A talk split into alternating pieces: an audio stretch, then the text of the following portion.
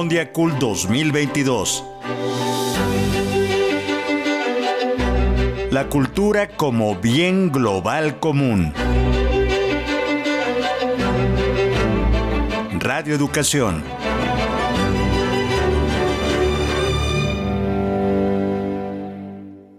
Desafíos del patrimonio cultural material.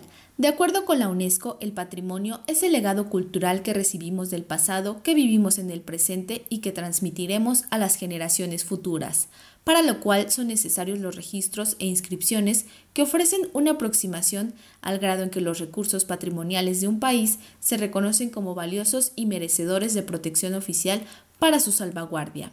Hablar de patrimonio cultural también permite hacer alusión al concepto de itinerario cultural, según la UNESCO, estos son toda ruta de comunicación terrestre, acuática o de otro tipo, físicamente determinada y caracterizada por poseer su propia y específica dinámica y funcionalidad histórica. Este término surgió en 1993 ante la necesidad de categorizar el Camino de Santiago de Compostela, hoy patrimonio cultural. Más allá de la inclusión de las rutas del patrimonio cultural, se visibiliza la urgencia de articular políticas públicas entre los sectores de cultura y turismo, pues su impacto repercute en el desarrollo social y económico. Un ejemplo de ello son los recintos culturales, como lo manifiesta Martín Sánchez Paredes, director provincial de la Casa de la Cultura, núcleo de la SUAY en Ecuador.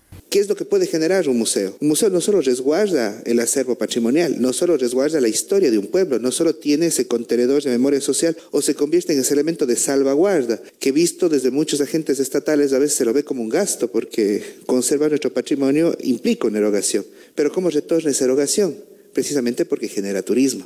Entonces, es decir, existe un retorno. Ahora, ese retorno no siempre es cuantificable o no ha sido cuantificado y atribuido a la cultura. El turismo, por ejemplo, siempre se atribuye a los restaurantes, a veces al transporte, pero no estamos viendo que el principal foco, movilidad del tema turístico son los activos que conserva a través de la cultura.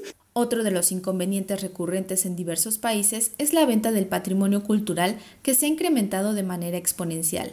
Así lo señaló María del Carmen Castro Barrera, coordinadora nacional de conservación del patrimonio cultural del Instituto Nacional de Antropología e Historia. El robo de bienes culturales es un problema a nivel mundial que ha tenido un crecimiento exponencial lamentablemente debido a la apertura de fronteras, nuevas tecnologías como el Internet que permiten una rápida comunicación y alientan el creciente interés de los coleccionistas. La destrucción, el saqueo y el comercio ilícito de bienes culturales tiene un efecto devastador en el patrimonio cultural de las naciones. En el caso de México, se han recuperado más de 9.000 piezas desde 2018 y se han implementado estrategias como el programa de conservación preventiva y la prevención de tráfico ilícito de bienes culturales.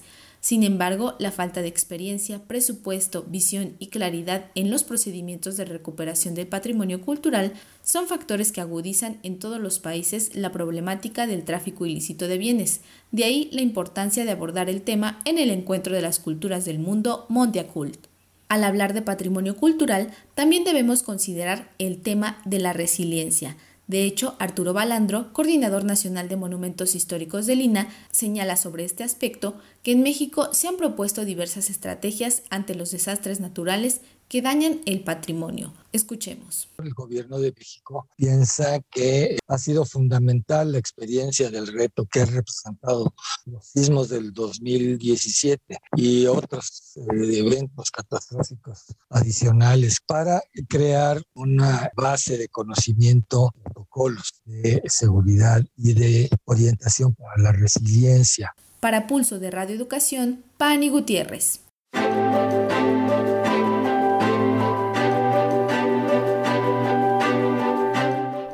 Mondiacult 2022. La cultura como bien global común. Radio Educación.